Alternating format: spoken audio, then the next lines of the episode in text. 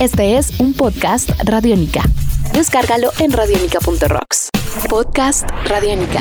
Amigos de Radiónica, sean bienvenidos a una nueva entrega de En Descarga Radiónica, este podcast donde nos encanta charlar, conversar con todos ustedes acerca de temas relacionados con el mundo del entretenimiento, con la cultura geek, el cine, los cómics, los videojuegos y mucho más. Mi nombre es Iván Zamudio arroba Iván Zamudio 9 en Twitter y me encuentro de nuevo con el maestro Diego Bolaños, arroba Diego Mao, ¿eh? maestro. Encantado de estar hablando con usted sobre películas basadas en videojuegos. Es, es un universo bien especial y siempre es un placer compartir con los oyentes de Radiónica. Sus comentarios siempre son bienvenidos y de hecho se leen con mucho cuidado.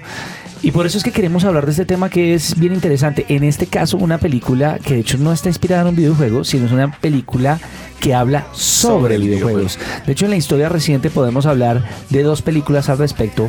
Una muy buena, como la que usted nos va a comentar, y una muy mala, como lo fue Pixels, que son Mm. dos películas que intentan utilizar la misma receta, pero salen con resultados completamente distintos. ¿no? Exactamente. En este caso, eh, otra película que podríamos referenciar en ese contexto fue Tron. Que también es, Sí, es exacto, la no, película hay- que habla acerca del, del videojuego. No, y hay varias. Hay varias. Hay varias películas que una referencian a los videojuegos, pero pues recientemente. Una con Fred Savage también, que es de lo del Power Glove de Nintendo. Bueno, eh, en este caso, es, eh, los estudios de Walt Disney apostaron por crear una película que habla acerca de los videojuegos y no de el, el- los que digamos el mundo detrás de los videojuegos no por hablar de los creativos de los videojuegos sino por hablar de los personajes de los videojuegos Cinta dirigida por el señor Rich Moore del año 2012, conocida como Ralph el Demoledor. ¡Qué gran película! Un gran éxito, Hermosa. además, que es una película hecha con amor y hecha como en Sí. un homenaje a lo que es la cultura de los videojuegos, que ya para la época en que sale la película ya está arraigada, tiene varias generaciones, hay varias generaciones de consolas, están los arcades, hay muchísimo que hacer referencia y es una película que triunfa como muchas eh, películas de cómics o de videojuegos han triunfado en, eh, recientemente y es están llenas de gags, Sí. de de, De referencias. de esas referencias de estos conocidos también como Easter eggs que nos hacen sentir que los que la hacen saben de qué están hablando y eso es muy importante.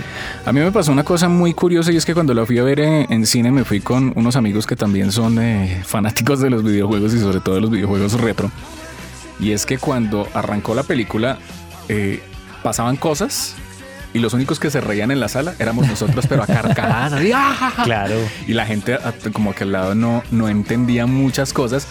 Pero ahí es donde viene lo interesante y es que, eh, por la ejemplo, gente igual conectaba aunque no tuviera Claro. ese conocimiento. Entonces aprendían acerca de los videojuegos y es una película perfecta para niños también porque le, le están mostrando una serie de cosas a los niños acerca de los videojuegos y les están enseñando dentro de todo historia patria de los videojuegos de una manera muy didáctica. Sí, historia patria. Porque pues es que nada más cuando eh, el- el- la introducción de la película, cuando el monólogo de Ralph en el, en el grupo de ayuda de los villanos, pues uno ya va, va entendiendo cuando salen los, la- las gráficas en 8 bits y le hacen un homenaje muy bonito al- a las máquinas de arcade que ya están prácticamente que extintas. Ya el arcade se juega a un 10% de la gran torta de los videojuegos hoy por hoy, no menos, sí, menos. sí, sí, no menos.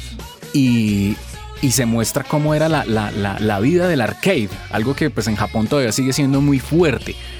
Y cómo eh, se le hacen, por ejemplo, homenajes a, a- a juegos como Popeye, como Popeye, el, de, el de máquina, el de Nintendo, cómo crean un personaje que es un gran referente precisamente de- de- del juego de Popeye, de una gran cantidad de juegos de Nintendo y cómo ese personaje convive, que es un personaje nuevo, pero pues lleva una vigencia dentro de ese universo, pero él convive con los otros personajes de los videojuegos. Entonces aparecía hablando con él, con los fantasmas de Pac-Man, aparecía hablando con Mr. Bison de Street Fighter, Aparece Sonic. Aparece Sonic, aparecen todos, todos. todos. aparece Kano de Killer de Mortal Kombat también Sí, aparece sí, ahí. sí. Entonces, eh, y es también ver que ellos, como dentro de su estado de personajes de videojuegos, tienen una vida y es el diario vivir de ellos. Es como la, la- cualquier persona que se levanta, va al trabajo y vuelve en la noche y pues tiene sus dilemas, tiene sus penas, tiene sus tristezas y tiene sus alegrías.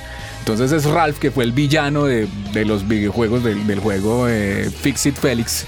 Que es más o menos Donkey Kong. Que es Donkey Kong con Popeye. Sí. Y que mm, en este caso, pues eh, Félix vive las alegrías y Ralph vive el desprecio y la, y las, y digamos, la, la- la vida, la vida triste. Sí, es como si fuera un va- villano de una película y por la calle la gente lo tratara mal. Exacto, entonces él va al grupo de ayuda de los villanos, entonces eh, los otros villanos le dicen, hay que aprender a vivir con eso y hay que ganarse eso porque usted también es importante para, para, para el objetivo del videojuego. Tanto así que cuando Ralph se ausenta de- del Todo. videojuego, todo va mal y creen que la máquina se dañó. Entonces es, es- es muy bonito porque además es como la convivencia de los, de los videojuegos retro con la convivencia de los videojuegos nuevos. Entonces cuando Ralph... Y mostrando todas esas Sí. esos pequeños contrastes que hoy sentimos aquellos pues que tuvieron la oportunidad de vivir esas dos épocas. En gráficas, en todo. O sea, el mundo que después conoce Ralph para volverse turbo es, eh, es genial. Porque pues ahí, ahí, ahí ya- ahí ya nos ponen a un Call of Duty, nos ponen a un Gears of War, nos ponen todo eso, pero... Mass Effect también Sí, nos ponen Mass ahí. Effect, entonces es, es el, el- el- el personaje de un videojuego de 8 bits contra el en, en un mundo de nueva tecnología. Ahora, ese es el punto de, de que el enfoque de, de Rafael Demoledor fue muy pilo, que toca hacerlo, contrasta con el enfoque de Pixels, y es apegar a la nostalgia en sí misma sin ninguna razón ni sentido, y es, es, es importante ver y analizar esas dos películas por esa misma razón. Es como una se convierte en un homenaje a una cultura y la otra se convierte en un recurso para poder producir dinero en lo que sale muy, muy, muy mal. Sí. Es decir, lo que pasa en Pixels es el ejemplo de todo lo que a todo lo que La- renunció la. Rafael Demoledor, exacto. Claro. Y es el ejercicio de entender de que estas cosas no tienen valor solo por su nostalgia, Sí. sino tienen valor por su impacto cultural, por, el, por, por su impacto social Y también. por el tratamiento que se le dé. y por la forma en que se le da, porque lo, hace, lo hacen personas para las cuales importa lo que están tocando. Claro. Yo debo confesar que, por ejemplo, la única escena que me gustó de, de Pixels fue la del final cuando aparecen todos los personajes de Ah. los videojuegos al tiempo en la, en la, en la invasión final. Pero pues en, en algún momento yo lo hablé en una, en una reseña que hice para radionica.rocks que pues es la misma, es como contar los cazafantasmas pero con videojuegos o contar o contar eh, ¿cómo se llama esta película? Eh, Evolución con Uy, videojuegos. Es sí. igual, es lo mismo, Sí, pero claro. con videojuegos. O The Watch, pero con Es videojuegos. el mismo Sí, ejercicio. es lo mismo. Pero entonces Ralph el Demoledor es una cosa que, que respira y, y es muy bonita. Y, y es curioso ver, por ejemplo, cosas que uno le, le- le- lo golpean como tan duro y uno decir esto es, este, el es, suyo. es brillante. Y esto esto es sentirlo propio. Esto es sentirlo propio. Por ejemplo, la, la escena que acabó la jornada laboral de los videojuegos allá en ese, en ese arcade y aparece Ryu y Ken sentados en el bar y qué día tan difícil hablando de... Dándose la mula Sí. todo el día. Genial. Entonces, ese tipo de cosas es, es maravilloso para todo. Pues viene la moraleja detrás también, pues como película de, de, eh, eh, para niños. Todas las referencias a los juegos retro es eh, eh, eso es hermoso. Lo, de, lo del rey este que tiene dominado el videojuego de, la- de las carreras cuando va a, ir a buscar el, el código y mete la clave del Konami Code en un control de Nintendo. No, es que las referencias culturales son muy buenas. Ah, de hecho, tan buenas que es una película que tiene todo para tener segunda parte, ¿no? Sí, y la va a tener. Y el, digamos, el, el, el gran. eh, Además, que un reparto con el que contaba. Sí, John C. Reilly.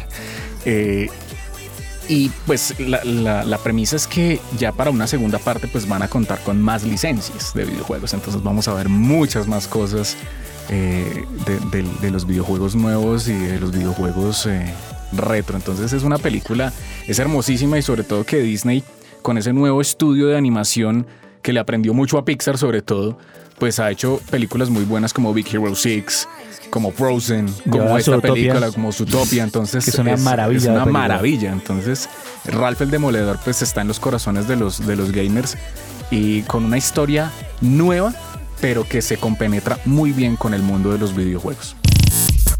Cada palabra que acá se diga es necesaria para tu cabeza.